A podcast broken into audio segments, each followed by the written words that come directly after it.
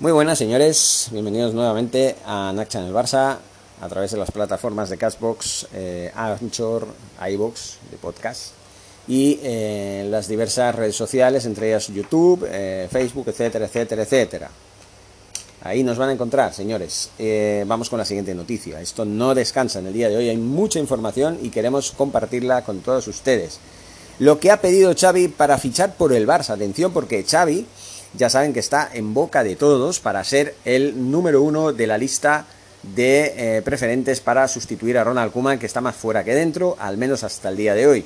¿Qué significa esto? Que eh, Xavi es consciente de ello, está de vacaciones en Cataluña y por lo tanto él no solamente es consciente de eso, sino que también tiene sus propias eh, preferencias y tiene su última palabra. Él pedirá lo que tenga que pedir para que eh, pudiera aceptar una eventual oferta para eh, entrenar al Barça esta próxima temporada. Vamos a ver qué es lo que sucede al respecto. lo que ha pedido Xavi, como dicen, eh, para fichar por el Barça, se reunirá con Laporta esta semana en Barcelona, pero Xavi ha dejado claro sus peticiones para aceptar sentarse en el banquillo azulgrana. Y aquí dice, la noticia saltaba el pasado fin de semana. Mateo Alemán había iniciado contactos con Xavi Hernández de cara a negociar lo que sería su posible incorporación al Fútbol Club Barcelona como entrenador la próxima temporada. Después de lo vivido en el final de esta temporada, con el equipo viniéndose abajo en la recta final y quedándose fuera de la liga, Laporta tomó la decisión de desprenderse de Kuman y buscar un nuevo proyecto en el que Xavi podría ser el líder. El actual entrenador del Al-Sad llega justo hoy, bueno, llegó el pasado lunes a Cataluña para iniciar sus vacaciones y se citaron para verse estos días y hablar de las peticiones que el de Tarrasa quiere poner encima de la mesa. El técnico ya dejó alguna pincelada por teléfono con Mateo Alemán y es que Xavi se ve capaz de dar ya el salto al banquillo azulgrana siempre y cuando se le permita llevar a cabo una serie de requisitos. Por ejemplo, Potestad en materia de fichajes. Quiere saber hasta dónde puede llegar el club a la hora de salir al mercado y reforzar el equipo. Pide la llegada de un portero, un lateral zurdo y otro derecho, un medio centro defensivo y un delantero. No está mal. Eh, Xavi necesita saber si el Barça a día de hoy puede fichar lo que él necesita. No estaría dispuesto a tomar el cargo sin una garantía de tener un equipo competitivo a su idea de lo que debe ser el Barcelona quiere que haya salidas de vacas sagradas. Xavi necesita la seguridad de que se facilitará la salida de los jugadores que él considere que no deben formar parte de este nuevo proyecto. Me sorprende, me sorprende y mucho porque Xavi es amigo de muchos de las vacas sagradas, como él dice, y eh, yo no lo veo tan, tan, tan capaz eh, de tomar esas decisiones tan drásticas sin el riesgo de alterar la amistad con, todos, todos ellos, ¿no? Ya me entienden, ¿no? Al igual que sucedió con Guardiola con su llegada, que quiso fuera Ronaldinho, Eto'o y Deco, Xavi quiere poner en la rampa de salida a muchos jugadores, pero no quiere que le pase como a Kuma en la temporada pasada, cuando se le prometió una limpia que se quedó solo en un par de nombres y finalmente el holandés terminó quedándose con varios que él no quería. Eh, no dice nombres aquí, aunque se está diciendo sí lo que hizo Guardiola cuando llegó, en el cual pues Ronaldinho, Eto'o y Deco ya no iban a continuar. Yo creo que fue un error para, para mí, fue un error que descartaran a estos jugadores, pero bueno, no le salió mal. No le salió mal, porque ya saben lo que pasó con Guardiola y el, y el Barça de Guardiola. Aún así, yo hubiera echado a otros en lugar de estos. Que yo creo que el Barça hubiera sido mucho más fuerte con estos jugadores, pero bueno, esto ya es agua pasada. Eh, el tiempo demostró que Guardiola pues no fue tan desacertado en sus decisiones y esto es lo que busca también Xavi Hernández.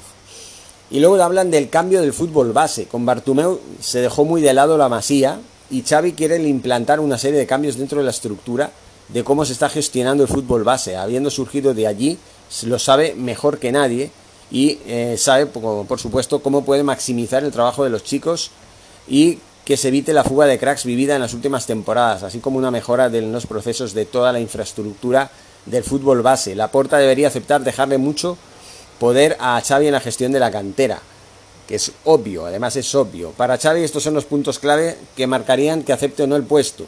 Considera que en, el, en enero del 2020, cuando Bartumeu le contactó, estos requisitos no podían ser cumplidos al 100% y por eso prefirió esperar.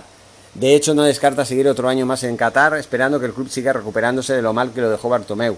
No tiene prisa y esto es lo que transmitirá a la puerta el día que se reúnan. No está mal, es coherente. Xavi es coherente en sus decisiones y es consciente. Él dice que está preparado y yo creo que no lo está, pero bueno, él dice que sí y valoro esa intención como con, con cual si finalmente acaba fichando por el Barça esta temporada, va a tener en mí a uno de sus principales apoyadores eh, o avaladores. Bueno, apoyadores no suena muy bien, pero también se puede decir. Eh, igualmente, yo sigo pensando lo que pienso. Creo que hay otras opciones mucho más rentables y adecuadas en estos momentos para entrenar al Barça. Pero Dios dirá, y, la verdad es que, como he, dicho, si tanto es Rijkaard como es Xavi, como es eh, Jürgen Klopp o es Flick, para mí serán bienvenidos todos. bueno, ¿qué más? Queda por tanto en manos del presidente, como dice aquí, que acepte esas condiciones y que se le pueda garantizar a Xavi todo lo que pide. Quizá el aspecto más complicado se encuentra en las salidas. Hay jugadores con un salario muy alto a los que se les será difícil buscar equipo que quiera pagar un traspaso y sueldo que tienen actualmente, gracias a, Bartomeu, la verdad. En los próximos días conoceremos las respuestas y respecto a Xavi eh, se sentará o no en el banquillo azulgrana la próxima temporada. Pues está la cosa difícil, ¿no? Eh, pero bueno, es lo que yo digo.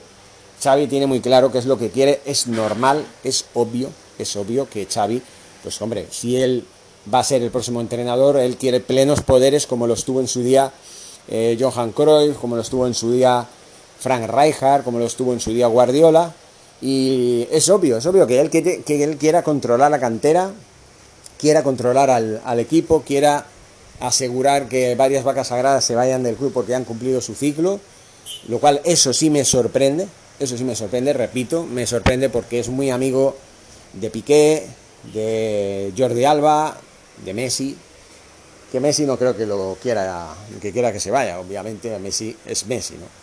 Eh, también Busquets, claro, jugaron juntos, eh, es que hay que decirlo, como jugadores no hace mucho, ¿no? no hace muchos años, entonces, pues es normal, ¿no? Tendrá una división ahí de, de criterios que, pues, que, no será fácil para él, pero claro, él lo tiene que hablar, contrastar y a ver si demuestra realmente tener esa, esa contundencia que se necesita en un entrenador del Barça a la hora de tomar decisiones y eh, dejando a un lado la amistad fuera del campo, fuera del club, para estando en su trabajo, pues hacer lo que tiene que hacer una persona que está trabajando, ¿no? Su trabajo, duela o no duela, ¿vale? Las decisiones se tienen que tomar, aunque sean contrarias a lo que uno quisiera tomar, ¿vale? Eh, por el otro lado, se está diciendo que eh, se contempla la posibilidad de ofrecer a Xavi la posibilidad de entrenar al Barça B para empezar a coger un poco de, eh, ¿cómo diría yo?, de entrenamiento, de prepararse mental y estratégicamente para luego pegar el salto si fuera necesario al primer equipo. De esta manera yo creo que sería interesante, teniendo en cuenta de que ya tomaría contacto con los eh, jugadores canteranos que ya están despuntando en el Barça B y así ya empezaría a conocer la cantera desde su interior de una manera mucho más fiable y, bueno, sería muy interesante verlo porque el propio Guardiola empezó también entrenando a, a, los jugadores de la cantera, a los chicos de la cantera, ¿no?